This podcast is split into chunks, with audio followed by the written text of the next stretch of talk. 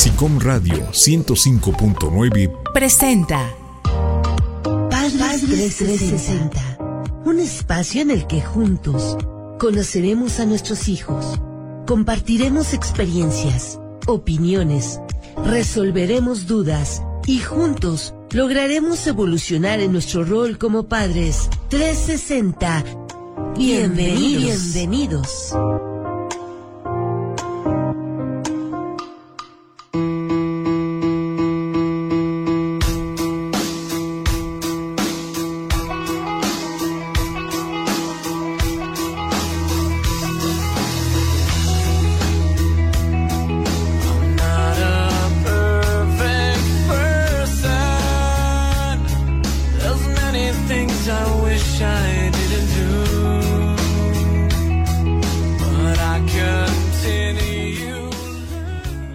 Mucho gusto eh, que estén con nosotros y que nos permitan, que nos permitan acompañarlos en el coche, en la casa, si aún están en la oficina. Bueno, pues eh, muchas gracias por permitirnos estar con ustedes. El día de hoy vamos a tratar un tema de verdad muy importante, creo que es de los temas más importantes de los cuales se pueden hablar en un programa de este corte de eh, padres. Entonces yo les invito a que se sienten cómodamente, que nos permitan en esta hora que vamos a estar juntos eh, acompañarnos. De verdad es un tema muy importante que se llama, lo hemos titulado Padres Tóxicos.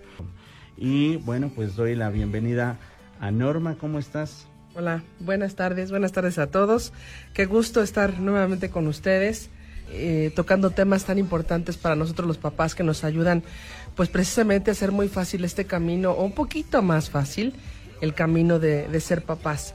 Tocamos temas eh, pues muy importantes para nosotros y hoy no es la excepción, como bien lo decía Josafat, el tema de hoy es eh, padres tóxicos y para esto eh, trajimos o invitamos a dos grandes amigos que son conocedores del tema y que viven esta experiencia pues día con día. Está con nosotros Víctor Said Manzano Rodríguez, él es licenciado en psicología, ya lleva 13 años de experiencia en el área educativa, trabajando para la SEP, eh, en la dirección del Departamento Psicopedagógico del Colegio, de, del Colegio CIADI Inteligencias Múltiples, ahí estuvo.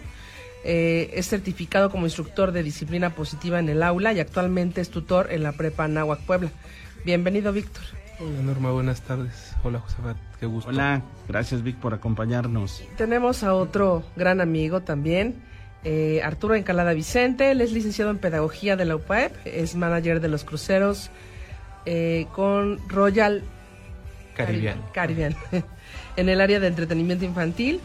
Él ha estado, él ha estado a cargo de aproximadamente 2.500 niños en este en este barco, en este tipo de, eventos. Es director de dos, fue director de dos campamentos de verano.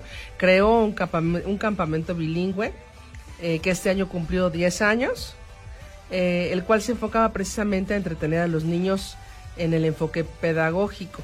O sea, al final de la temporada, 15 días, un mes, le daba una retroalimentación a los papás. Bienvenido, Arturo. Gracias Muchísimas gracias. Muy buenas tardes a todo el mundo. Muchas gracias por la invitación y mucho gusto también estar aquí contigo.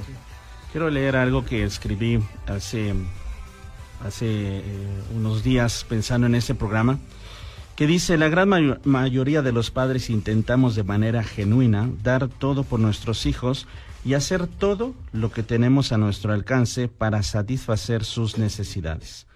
Pero aún y con nuestras mejores intenciones, cometemos errores y tenemos comportamientos poco beneficiosos para el desarrollo y el bienestar de nuestros hijos nuestro pasado con heridas, culpas y ciclos sin cerrar, nos alcanza y lo reflejamos en nuestro presente con la gente que nos rodea y por supuesto con nuestros hijos, convirtiéndonos poco a poco en padres tóxicos. Desafortunadamente algunos padres van más allá que los simples errores y realizan conductas tóxicas que perjudican seriamente el crecimiento de sus hijos, su salud emocional. Los padres y madres marcamos el futuro emocional, mental y físico de nuestros hijos. El tema de hoy, padres tóxicos, y quisiera empezar eh, con Víctor. definiendo de una manera muy concreta que cómo se llega a ser un padre tóxico. Wow. qué fuerte. Qué fuerte, de verdad qué fuerte, es Qué, qué, difícil, ¿no? Finalmente, ¿cómo, cómo se llega? Pues de forma inconsciente. Es, es muy difícil generar estas conductas conscientes eh, de parte de, un papá. Nosotros como, como papás lo sabemos. Empieza a tener conductas que al final aprendiste. No, no vivimos escuela para padres antes de, de ser papás, ninguno. empezamos a, a, ser papás, empezamos a experimentar en base a lo que aprendimos desde, desde pequeño, lo que vimos de nuestros padres, lo que aprendimos incluso en la escuela también. Y a partir de eso empezamos a generar nuestra propia eh, forma, nuestro propio estilo, nuestra propia estructura como papás. Entonces, ¿cómo, cómo vamos llegando? Pues yo, lo, yo lo dejaría así tan claro, ¿no? De forma inconsciente. Muy pocos eh, papás, yo creo, lo, lo van a hacer consciente el hecho de estar generando conductas, acciones, eh, dinámicas en, en, la familia que producen estos eh, daños que tú mencionabas o estas consecuencias hacia los chicos, ¿no? Yo, yo, creo que el tema de padres tóxicos es un tema en donde dices, eh, me identifico como papá o identifico que tuve papás tóxicos. ¿no? O sea, el, el hecho de ser un padre tóxico yo creo que viene de atrás, de cómo te trataron, que viviste y, y, si estuvo de ti el querer este seguir esa misma línea, ¿no? Claro, platicábamos Josafat y yo hace un momento la pregunta, ¿no? Y nos quedamos ahí en puntos suspensivos. Claro.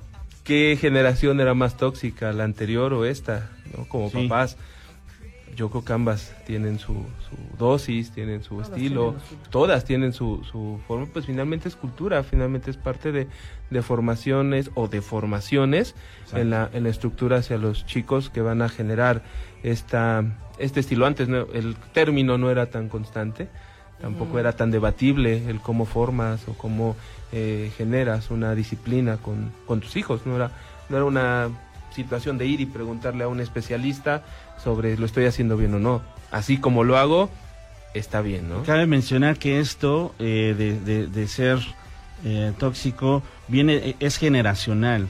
Eh, los abuelos transmiten a los padres y los padres transmiten a, a, nosotros los hijos y tanto esos ciclos que no han cerrado como esas heridas del pasado eh, se manifiestan en todo lo que hacemos como en la manera que pensamos y en la manera en cómo educamos y guiamos a nuestros hijos. Claro, sí, es, como decía, se va, se va pasando de generación en generación.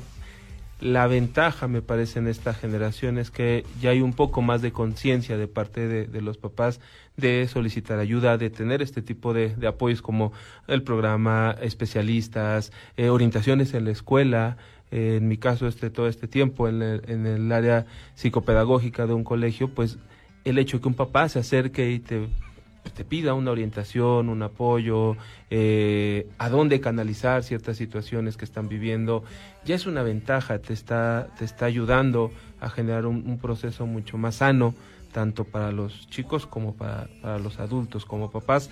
Esa es una ventaja que actualmente se tiene, ya este abrir eh, las opciones a orientación, apoyo, a escuchar a otros papás incluso. Podríamos resumir en este primer bloque, antes de irnos a corte, que un papá tóxico es aquel que te dice o que cada vez que te ve te critica. Un papá que te hace sentir muy mal con tu pregunta, con las preguntas que hace para ti, ¿no? Un papá que te grita en todo momento o que para todo se dirige a ti humillándote.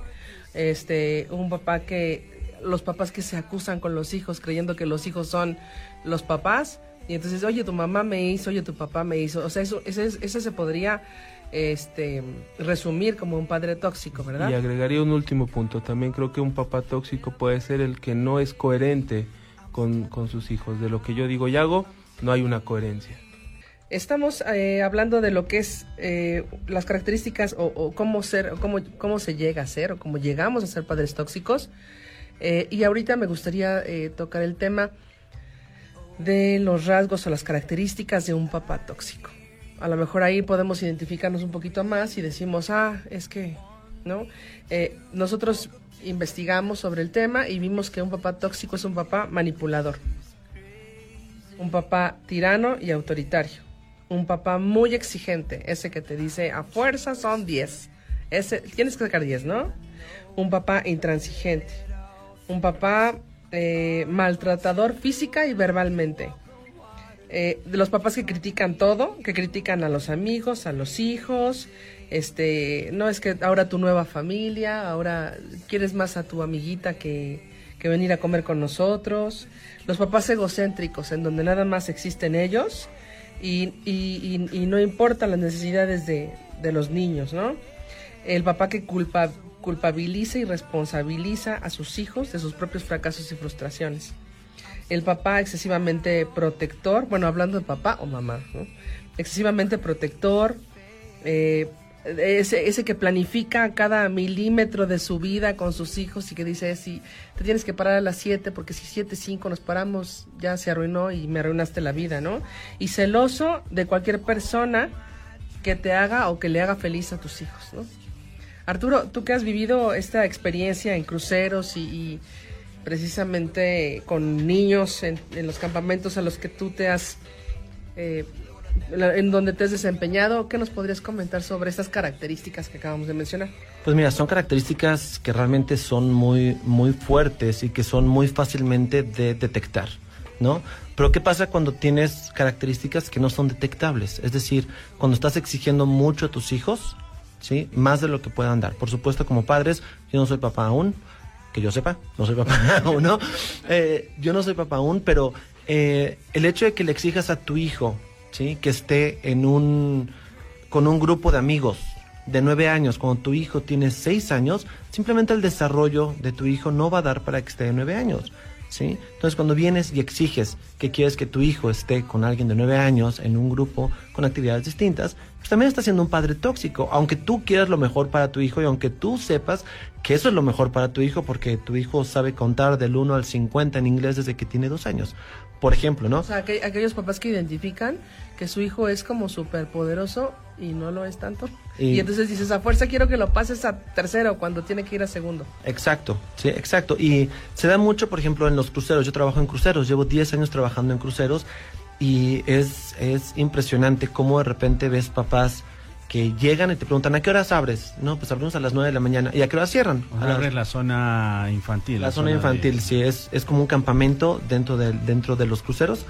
Ustedes como papás van, se divierten, pero si traen hijos, no pueden llevar a los hijos a los bares, no pueden llevarlos a los, eh, a los shows, ¿no? Entonces hay un área en específico que es como un campamento donde vienes y dejas a tus hijos, ¿sí? Todos que son menores de 17 años se pueden quedar, ¿no? Eh, pero por supuesto, abres de 9 a 2 de la mañana y te dicen, ah, perfecto, llego a las 2 de la mañana por él. Ah, bueno, claro, lo van a traer a las 9 de la mañana. Eh, y las vacaciones familiares, ¿y que se, ¿cómo? No entiendo, ¿no? Entonces, eh, esa es la parte de los padres tóxicos en donde traen a, sus, a su familia a un viaje familiar y no están con sus hijos, ¿no? Claro. Ahora, otro caso es que lleguen y te digan, ¿sabes qué? Mi hijo eh, tiene cuatro años, pero se lleva con amiguitos de siete años. Entonces necesito que me lo pongas en el grupo de los de siete años. Dices, bueno, es que no es lo mismo, simplemente los juegos no es lo mismo, las indicaciones no es lo mismo.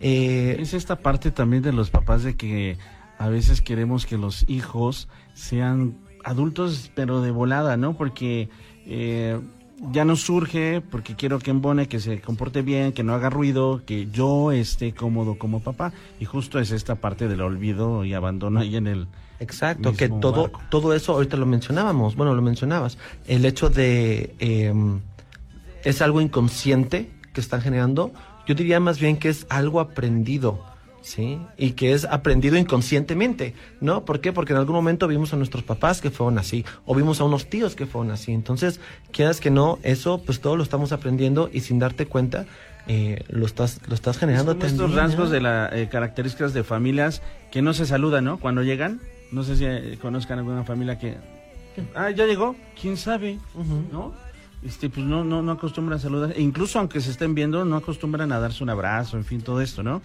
y y Víctor desde desde el punto eh, escolar que tú, has manejado y trabajado muchísimos chicos cuáles son las manifestaciones porque nos gustaría que los papás que nos están escuchando identifiquen eh, estos, estas afectaciones que, que, que los, los, chicos, los niños tienen y cómo, eh, eh, cómo identificarlas, pues para saber qué tenemos que hacer como papás, ¿no? En qué la estamos regando, en qué nos estamos equivocando. Claro. Uno de los puntos principales y considero más constantes es anular esas necesidades que los chicos tienen. Yo te llevo a clases de fútbol, taekwondo, porque yo creo que es correcto para ti. Y sábados a arte y domingos, pues este, vamos con la, con la familia. ¿Y en qué momento viene esta convivencia, esta interacción?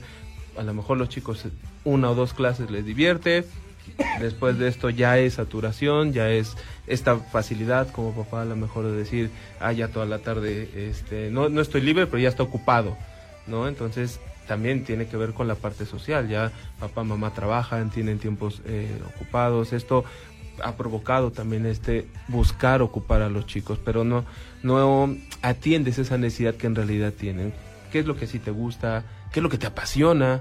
Porque a lo mejor yo quiero estimular estar en ti, pero qué tanto te está provocando un, gusto, qué tanto te estás eh, sintiendo bien en esto, porque a lo mejor el lugar, a lo mejor los compañeros, ya el hecho de que yo esté cumpliendo con estimularte en esta parte, y no solamente en clases extra, cómo te va en la escuela, qué está pasando con tu grupo de compañeros, amigos, con quién te llevas, con quién no te llevas, anular todas estas necesidades, sentimientos con, con los chicos puede ser uno de los eh, elementos más constantes que se dan en el ambiente escolar. Este papá y mamá que nos estás escuchando, la comunicación con tus hijos es algo súper importante. El preguntar eh, qué te pasó de bueno, qué te pasó de malo, el tener un tiempo a solas con tus hijos, si así tienes 10 hijos, pues hagámonos 5 minutos para cada chamaco. Pero es muy importante eh, manejar la individualidad, platicar, porque esa, es la, la, manera en la que vamos a conocerlos, a identificar necesidades y dejaremos de ser padres tóxicos en un porcentaje. Y también creo eh, que, mm, bueno, estoy convencido que tenemos que hacer un alto en la actualidad, porque vivimos el día en, eh, en la computadora, en los dispositivos, en el tráfico que cada día aumenta. Y, y fíjense algo también que he analizado en las reuniones de amigos y familiares, que los adultos, o sea, es un domingo y es un domingo familiar. Y entonces vamos a la comida y los adultos nos quedamos em, en la mesa, comemos y, y, hacemos sobremesa y el café y del café otro café y los niños están abandonados. Ahí yo lo, lo complementaría, Josefat, con eh, antes sucedía lo mismo, pero había una interacción mayor entre niños. Era un grupo de hijos y nos poníamos a jugar y hacíamos, exacto, la tecnología es otro de estos elementos. Ahora es sobremesa y junto los, los chicos con, el celular, el iPad y entre ellos muy poca interacción. Antes esa sobremesa se daba y sucedía y eran larguísimas. Pero como niño convivías con tus primos, con el nuevo, con la visita, con el chico nuevo en, el, en, el, en la fiesta y hacías otras amistades. vivías ese, esa libertad eh, como niño de ir a jugar, de ir a conocer, de experimentar, de caerte y rasparte y tus papás. E, este tema también es un tema de, de, abandono, de, de, indiferencia, ¿no? es inconsciente porque Obviamente no decimos vamos a estar aquí en la sobremesa y no le voy a hacer caso a mi hijo. claro. Pero, pues, el no poner la atención también, también es parte de. Más que eso también de comodidad, ¿no?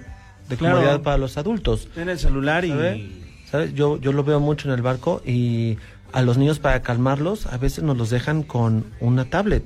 Nos dicen, ¿sabes qué? Si el niño empieza a llorar, niños de dos años, si el niño empieza a llorar, dale la tablet. ¿Y qué le pongo? Él sabe picarla todo.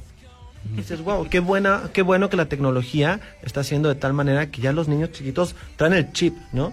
Pero eso, ¿qué tanto está influyendo o está afectando la relación padre-hijo? Aparte, ese tipo de aparato se puede usar hasta después de los tres o cuatro años, ¿no decíamos?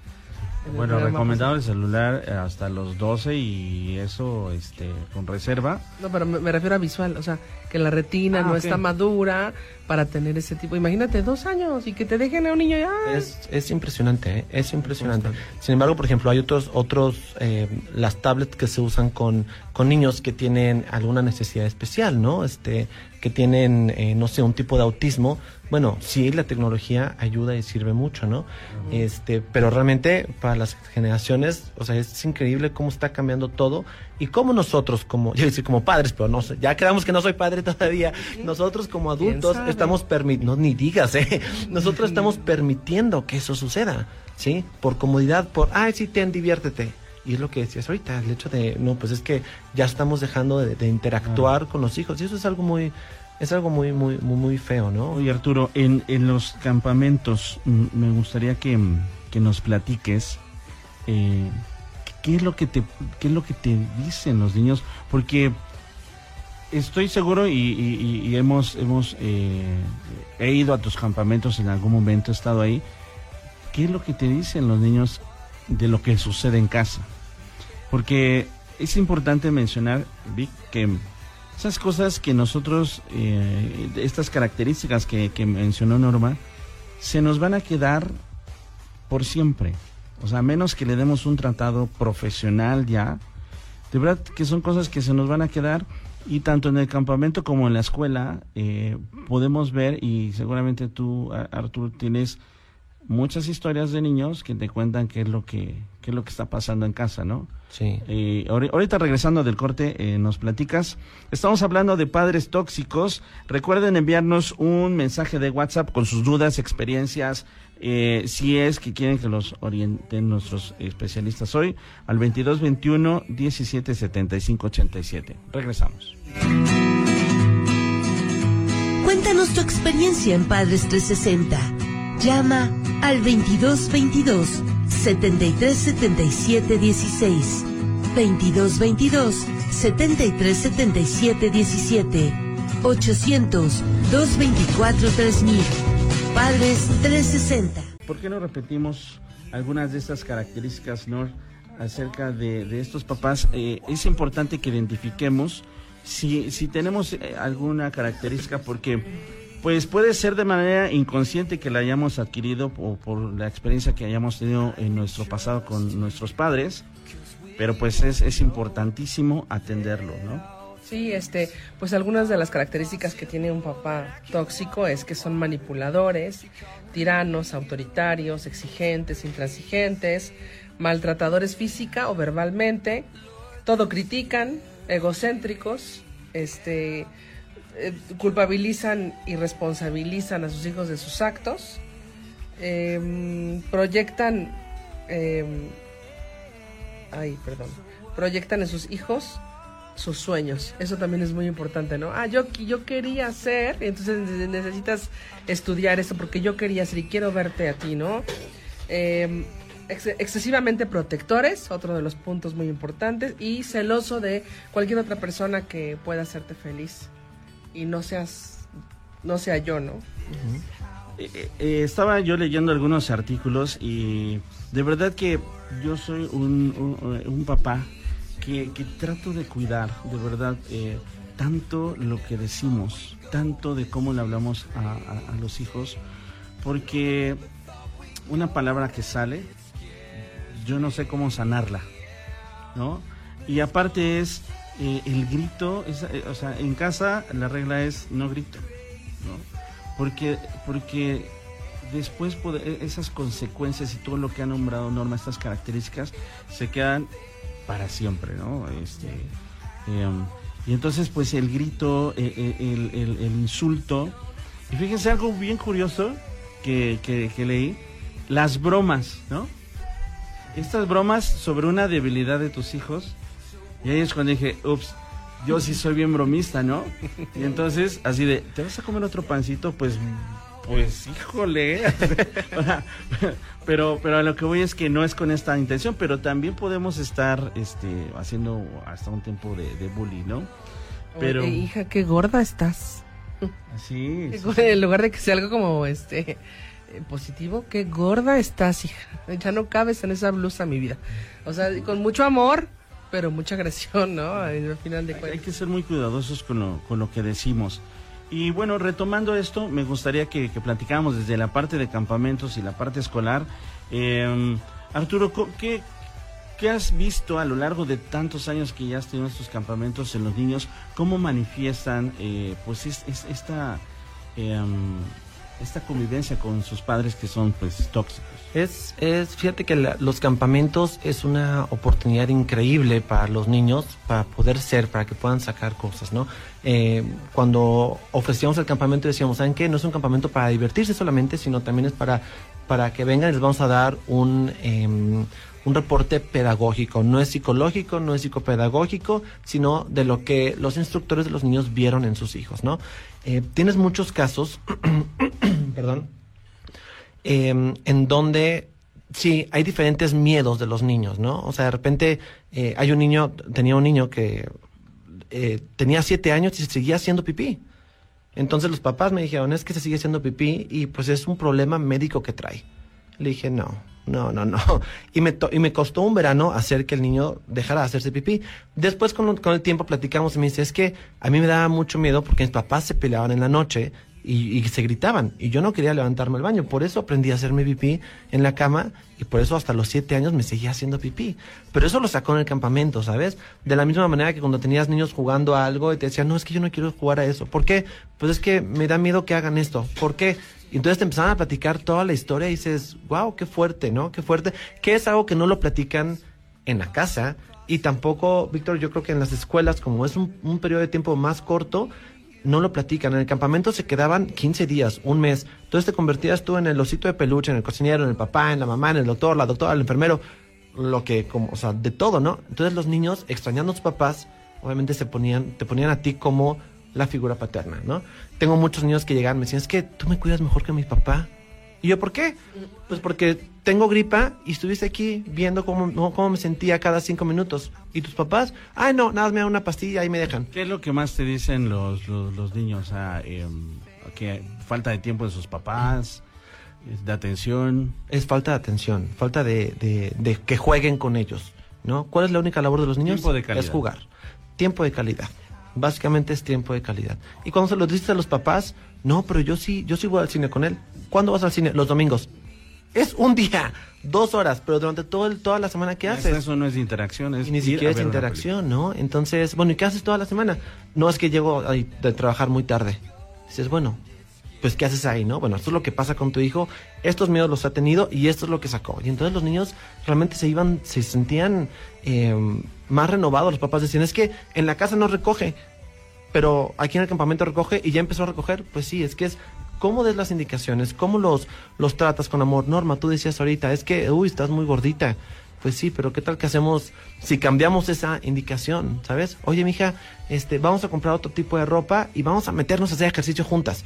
Eso ya quiere decir que está haciendo una interacción con tu hija. Tu hija va a decir, claro, mi mamá va a venir a correr conmigo, vamos a hacerlo. Sin decirle, estás gordita, hija, ¿qué onda? O sea, un otro panecito, o sea, oh, oh, oh, ¿sabes? Entonces también tiene mucho que ver el lenguaje. pozolito. Otro pozolito. Tiene que ver mucho el lenguaje, ¿no? Que en la escuela ahorita, Víctor, seguramente nos vas a dar que son ejemplos parecidos, pero distintos, ¿no? No sé. No sé, Sí, ¿no? no, claro, en la, en la escuela, como decías, es otro tipo de confianza lo que los chicos generan para poder compartir en otro tipo de conductas. Porque digo, en la escuela es eh, interrumpe al maestro, es rebelde, pero al final es una forma de aquí estoy, hey, mírame, eh, ¿no? Y entonces vas a estar aquí sentado junto al maestro todo el día haciendo el trabajo, pero es porque en casa no hay esa atención que lo van a enfocar en otro tipo de conductas y a veces se, ahora se etiqueta tan fácil, ¿no? La hiperactividad, eh, el déficit de atención, cuando en realidad pasa más por otros elementos emocionales en un alto porcentaje, ¿no? Tenemos No, que claro. como la alerta, ¿no? De si recibo muchas quejas en donde dicen mi hijo me interru- eh, interrumpe en clase, no trabaja, grita mucho, este, o lastima a sus compañeros, es por alguna razón, ¿no? Claro, y, y hay que eh, analizarlo, lo que decíamos, acudir a apoyos, orientaciones, experiencias, porque puede ser que si sea algo orgánico, pudiera ser, pero al mismo nivel de descarte está que es si es algo emocional, si es algo que los chicos están pidiendo como eh, una llamada de, de atención, de decir, mírame, aquí estoy, y si, entonces tú eres mi maestro, yo hago, me tienes aquí sentado todo el día, pues es la mayor cantidad de atención que tengo de un adulto cerca de mí, y lo voy a seguir haciendo así me cueste regaños, gritos y recibo re- este cero en casa ni el grito, aquí por lo menos recibo el enojo, las caras, el tener a tres personas eh, hablando conmigo, el que me llevan a, a una oficina a platicar. el. Exacto, y ya, me- ya tengo aquí a cinco personas a un lado, más mis compañeros que también ya este se resisten a, a lo mejor a, a interactuar conmigo, pero están al final, me están acusando todo el tiempo, pero tengo un foco de atención. Estas conductas que tú decías en casa no mantienen, se sensibilizan mucho más, Claro. obvio, por la interacción que, que tienen un mes, mes y medio extrañan, decías, es una sensibilización distinta. Aquí en la escuela saben que es llego, estoy un tiempo y me voy a ir, voy a regresar en la tarde a esto. Entonces voy a disfrutar estas cinco horas, seis horas en la escuela de atención, de, de, eh, acompañamiento, mal enfocado, pero ahí está ese, Ahí está, ese qué foco rojo, ¿no? Y, y bueno, que por eso se da también eh, eh, este tema de, eh, aunque, aunque me haga daño, pero aquí me hacen caso. ¿no? Y eh, entonces eh, los niños empiezan a aceptar cosas que no son buenas, pero al menos, pues aquí me hacen caso y, y- y que en mi casa no. Claro. que hablando de padres tóxicos, o sea, ahí sí es ni muy, muy ni tan, tan. O sea, estamos hablando del caso en donde no les ponen atención a los niños en casa y están buscando la atención en la escuela. ¿Qué pasa con los papás que les ponen mucha atención a los hijos y que por ponerles tanta atención no los dejan ser? El ejemplo que decías, el, eh, Norma, el hecho de, bueno, creo que eras tú, Norma, que decías, ah, bueno, es que lo quiero meter a, a estas clases, fuiste tú, Víctor, perdón. Quiero meterlo a clases de arte y de esgrima y de karate y de taekwondo y para terminar, eh, clase de fútbol en un solo día. Es- eso, eso de verdad que es, es importantísimo, es, es- es un punto donde, como yo no lo, yo no fui, entonces quiero que tú, mi hijo, lo seas. Y, y eso es una de las cuestiones que yo, de manera personal, eh, he aprendido a respetar, ¿no? Yo le decía a las hijas, ¿y qué taller vas a tomar en la escuela? ¿Y Seguro por qué no- radio. ¿y por, qué, se- ah, por qué no le sugieres que hagan radio, no? ¿O ¿Por qué no tomas fotografía? Porque a mí me encanta la foto, pero... No, papá, tomé cerámica. Ah, no sé cómo de, ay, qué padre. ¿no? Y igual y me meto al de este salón de belleza o, o- y yo así, no, ¿por qué eso, eso no te va? No, o sea, y uno empieza a hacer sus juicios, ¿no? Pero llegó un momento en que tuve que hacer un alto y decir, a ver, son sus decisiones, son sus gustos, tengo que respetar y al final ellas se darán cuenta eh, si es lo que les gusta o no y yo tengo la obligación y el cariño de acompañarlas y apoyarlas porque de ahí puede salir un gran artista de, de- en lo que estén haciendo y a lo mejor yo como papá en lugar de inculcarle seguridad este, porque no están haciendo lo que yo quiero pues le estoy eh, dando miedo o ya la regué o soy un tonto porque no no no no hago contento a mi papá en fin Es- no está de más orientarlas, pero dejarlas, orientarlos a nuestros hijos y dejarlos ser también, ¿no? Es un tema muy interesante, regresamos rapidísimo, no nos tardamos.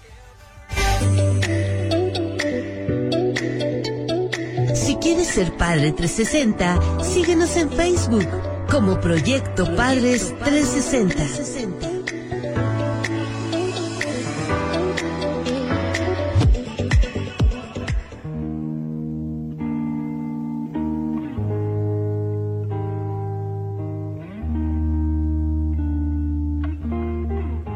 Eso aquí en Padres 360. Y bueno, eh, a mí me llamó mucho la atención lo que decía Arturo ahorita de que los papás dedican unas dos horas el domingo para sus hijos y toda la semana los dejan pues sin atención, ¿no? En algún momento, este, bueno, no sé, no quiero balconearme ni balconear, pero bueno, a mí, me a mí, a nosotros nos funcionó un poco el hecho de hablar con ellas hablar con nuestros hijos. Por eso yo mencionaba mucho la comunicación, ¿no? O sea, si tu exceso, tu trabajo es excesivo en el transcurso de la semana, hablas con ellas y les dices, esta semana va a ser al full, este, pero voy a hacer todo lo posible para estar unas horas en la noche o el sábado y el domingo completo para ti o completa para ti. Yo creo que hablando se entiende la gente, dirían por ahí. Entonces, no sé, eh, ¿eso se vale o- o- o sigo siendo tóxica? No, claro, claro que se, que se vale. Actualmente eh, hay muchas herramientas y probablemente sí hay papás que tienen un, un horario bastante difícil, pero bueno, la tecnología, un- una videollamada, cómo estás, cinco minutitos de cómo te fue en la escuela por, por ese medio, tal vez en todo el día no va a haber un contacto físico, pero los chicos lo van a agradecer. Ya, este, que ya solucionaste algún problema que tuviste, cosas de ese estilo, puede ser, eh, a lo mejor mensajes, audios. Hay formas de tener ese contacto, no siempre es físico, probablemente, ahora en, esta forma de, vivir como papás, el trabajar ambos, puede que suceda ese escenario y, puede ser real que se presente, pero ya tenemos muchas herramientas como para poderlo contactar. O a veces, aunque no trabajes todo el día, el hecho de llegar, obvio, cansado, el cuento antes de dormir puede ser una opción para hacer, tener el contacto y que los chicos lo van a ir eh, recibiendo de, una forma muy agradable. No puedes llevarte trabajo a casa, pero... Yo tenía un amigo que aunque llegara, o su trabajo le hacía que viajara mucho. Y a donde llegaba, siempre se reportaba con su hijo. y eso es muy importante, ¿no? Sí, es, es este análisis personal de qué, con qué herramientas cuento y qué es lo que puedo dar extra, es cierto, nos saturamos con el trabajo porque es necesario en muchas ocasiones, porque no es opcional, porque es parte de las responsabilidades, pero es hacer conciencia, eh, un proceso interno, de decir, bueno, ok, ¿con qué herramientas cuento para poder nutrir esta parte, no? Eh, decías, una llamada, un mensaje, fotos, el compartir. Ya actualmente, si le estamos dando esta herramienta a los chicos desde edades tan tempranas, sí, ocupémosla. usarla para, esos elementos positivos. Aquí hay otra, otra característica de un padre tóxico, eh, el que, y, me ha tocado conocer casos donde culpan a los hijos de el mi vida es así por ti yo hubiera llegado a ser eh, un gran profesionista o mi vida hubiera sido diferente si no te tuviera, ¿no? Qué fuerte. Y, y, y, sí hay casos donde el, el, extremo es los padres que odian. Porque ahí ya no está siendo tóxico, ya hay hasta cierto tipo un odio hacia el hijo porque me frustró mi vida, frustró mi camino, eh, y bueno, truncó todo lo que yo iba a llegar a hacer si no, si no, si no este, te tuviera, ¿no? Como, como hijo, si no tuviera a, mi hijo, ¿no? Entonces eso, eso, eso también es parte de, de, un padre tóxico y bueno, pues... Em, hay, hay, hay más características. A ver si quieres, ¿no? Este, podemos, bueno, nos hemos enfrentado también a papás que no les gusta que sus hijos crezcan, ¿no? Entonces les dicen, no, pues tú eres tú estás chiquito, tú este, eh, tienes que estar siempre conmigo porque dependes de mí. No puedes hacer estas cosas porque yo, mamá sobre todopoderosa. Y claro, hay, hay conocemos casos de em, el, típico 10 de mayo, ¿no? Estamos celebrando a la mamá, pero hay tantas cosas en contra de los papás o de la mamá. Bueno, es que le tengo que perdonar esto porque es mi mamá, pero traigo tantas cosas en contra de ella o de mi papá, ¿no? Es que, pues sí, eh, eh, en, mi vida me hizo daño, pero pues es mi papá y pues, ah, pues lo tengo que perdonar y así, pues no va a cambiar. También, también es, eh, en la etapa adulta, es, es bueno tomar distancia, ¿no? De, de, lo que nos está haciendo daño. Obviamente ponernos a cuentas, ¿no? Por supuesto, sí. Em, también tiene mucho que ver el hecho, yo vuelvo a la comunicación, ¿no? El hecho de cómo nos, nos enfocamos. Lo que seas de los papás también, o sea, ¿por qué estoy yo como papá eh, poniendo todas mis expectativas y todo lo que yo no hice con mis hijos? El caso que, que, mencionabas ahorita, Norma. Sí, es que este, no hiciste, o sea, yo hubiera querido que hicieras esto, ¿no? O cuando tu hijo logra algo eh, y dices, bueno, al menos ganó una carrera al menos ganó una carrera. No, felicidades, ganaste una carrera, ¿no? era la mejor carrera, porque exacto, ¿no? Y tiene mucho que yo lo viví personalmente con mi mamá en la escuela. Yo fui pésimo en calificaciones y de cuatro y cinco y ¿sabes? El balcón. cosas, balconeándome. Eh, y me acuerdo que mis tíos le decían a mi mamá, es que regáñalo, es que castígalo, es que esto, es que lo otro. Y mi mamá hizo todo lo contrario. Dijo, ¿cuánto sacaste ahora en este mes? Y yo, cuatro. Me dice, bueno, no importa. Al siguiente sacas 4.5. Dije, ¿en verdad? Sí, claro, saca 4.5. ¿Que saque 7? ¿8? No, permíteme. No, es que a eso voy, ¿no? Y al siguiente mes no saqué 4.5, saqué 5 y mi mamá me lo, mi mamá me lo eh, celebró, me dijo, vamos a comer a tu lugar favorito, felicidades, sacaste cinco, bien, ¿no? Entonces yo me di cuenta que sacando un número más, pues a mi mamá la hacía feliz, a mí me hacía sentir bien y salí en la carrera de, eh, de pedagogía con promedio de 9.7 que yo lo veía y decía, ¿en qué momento? ¿No? Pero tiene mucho que ver en cómo manejamos las cosas, ¿no? Entonces, sí, hay un 7, pues sí, sí puedes sacar un 7, ¿no? Puedes paso por paso y como padres tener paciencia, ¿no? Porque si hubiera hecho caso tu mamá de la- esta crítica, entonces sí tú nos hubiera marcado, ¿no? Es el punto que, que sí. menciona- mencionaba Norma, eh, el cubrir la expectativa del adulto. Sí. Yo, como papás, la competencia también es fuerte. Como tú sacas 4.5 y los papás eh, con los que como, con los que tenemos esta convivencia, me hablan de los 7, los 9 de sus niños, el eh, mérito académico, la beca, y yo qué les voy a decir. Claro. 4.5 es esa parte también de no cubrir la expectativa del adulto al final. Y es ese pudor entre adultos de decirle al otro, ay, híjole, ay, pues él es, es gracioso, ¿no? Y que también hay, hay, hay hijos que estudian la carrera porque el papá quiso Ah, que, es- que yo fuera abogado, entonces, pero no son felices, o sea, no, no es su decisión. Otro tipo de padres este, tóxicos puede ser los papás competitivos. Así de que yo me he visto igual que mi hija, o yo soy igual que mi hijo, o estoy en onda. Dejamos de, dejamos de ser chavorrucos para convertirnos en la competencia de nuestro propio hijo, ¿no? Y eso, ¿qué daño nos hace? Porque llegan tus amigos o tus, los amigos de tus hijos y quieres ser su igual y esa es, un- esa es una forma también de agresión, ¿no? Claro, a final de cuentas, si nos ponemos a pensar, em, retomamos que yo sigo sin ser papá, ¿no? Pero, eh, Queda claro, nos queda claro. claro, pero a los que nos están escuchando, o sea, si identifican que ustedes no son padres tóxicos, ¿por qué identifican que no son padres tóxicos? A final de cuentas va a haber algo, quizás, que todo el mundo diga, ay, sí estoy siendo tóxico por, como tú decías, eh, Josafat, el, el hecho que de, híjole, yo hago bromas con mis hijas, pero para mí es, es normal. Sí, Pero tú, tú estás identificando que es ser también un poquito tóxico, pero sin ser agresivo. No estás siendo agresivo, no estás golpeando, no estás, ¿sabes? Simplemente estás siendo desde otro punto de vista. Y- Entonces realmente, No, está, está siendo tú, ¿no? Ajá. Porque es- eh, ahorita lo que dijo Mel, eso fue, yo es que yo así soy, ¿no? Y no me doy cuenta de que eso es un tipo de agresión. Yo también en algún momento me, me, me declaro culpable porque de repente hacía como, como bullying, ¿no?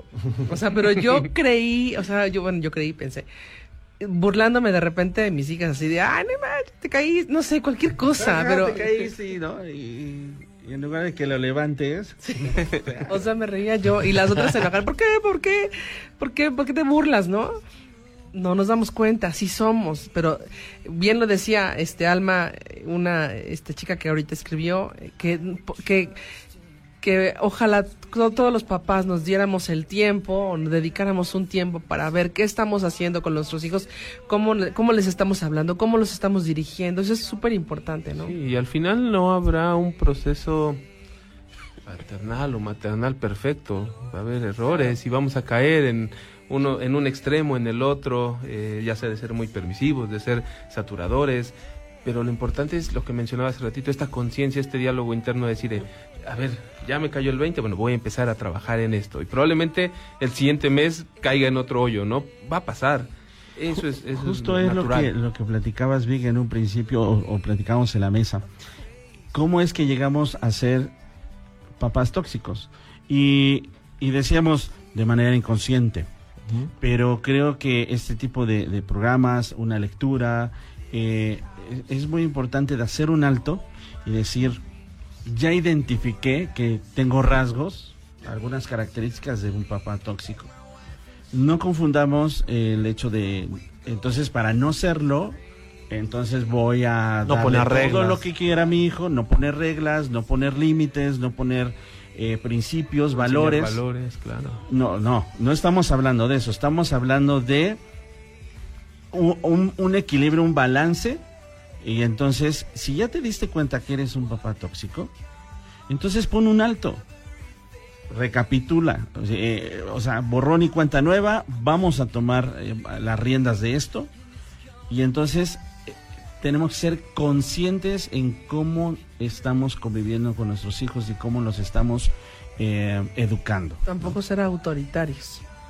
Yo, eh, porque yo lo digo, porque así se hace, o el no te creo, o este, tú, tú no puedes, o porque entonces lo que hacemos es que creamos hijos sumisos o este, excesivamente complacientes, que luego de repente decimos, híjole, ¿por qué? ¿Por qué se deja? ¿Por qué no se defiende del amiguito o la amiguita? ¿Por qué? Pues porque tú lo hiciste así. Porque tus gritos, tu ofensa, tu amenaza constante lo, lo hace así, ¿no? Realmente yo creo que es un tema muy muy Amplio. complejo, ¿no? Yo por eso no soy papá aún, no quiero ser papá después de esta, después de ahora ya no quiero ser, no es verdad, es lo que más anhelo ser papá, ¿no? Pero no es nomás una cuestión de papás tóxicos, o sea, si nos vamos más allá, también maestros tóxicos, ¿no? Cosas así. Tenemos, tenemos dos minutitos para irnos rápidamente. Eh, ¿Quién está bien? ¿Se fue de la casa? ¿Qué tipo de excesos le dio, en este caso, el, eh, quien nos habló, el papá o la mamá? ¿Qué pasó? ¿Por qué se fue de la casa? ¿Qué tipos de consejos darían ante la situación de que se fue con el novio? que yo veo, mm, pues falta de comunicación surge de ahí. Eh, ¿Por qué? Porque es, viene, viene de nuevo este elemento inconsciente. Puedo creer que tengo un proceso de comunicación, pero algo ahí, un- una, tuerquita suelta, algo sucedió que pasó, pudo haber una saturación de, de exigencias, pudo haber que de pequeño hubo una permisidad enorme y entonces sentimos que la vida va a ser tan sencilla como ya me voy, bye bye, ¿no? Y. Comunicación, comunicación. Fue una pla- tuvimos una plática Valores. pendiente, podría yo decirle. Comunicación, pero no solamente comunicación verbal. Acuérdense de cuando hablen con sus hijos, volteen a verlos a los ojos, porque eso también hace una diferencia enorme. Ah, no, La- si la no toco en el celular, ¿no? eh, la congruencia es el gran maestro, ¿no? Bueno, eh, pues Arturo, muchas gracias por haber estado con nosotros. Creo que este programa da para la segunda parte, entonces invitadísimos. Muchas gracias. Para, para, para venir. Eh, gracias, Vic. Gracias. Gracias a eh, ustedes. eh, eh, seguramente volverás a estar con nosotros. Muchas gracias. Y Norma, ya nos Gracias, vamos. sí, nos ya. tenemos que ir. Pues es un gusto haber estado con ustedes. Saludos, gracias. A Fernanda, gracias por estar ahí. Recuerden, Padres 360, ahí en Facebook. Pásala bien.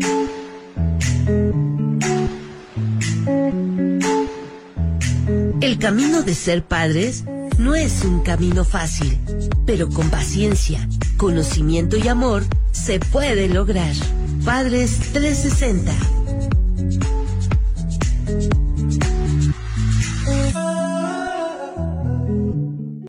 SICOM Radio 105.9 presentó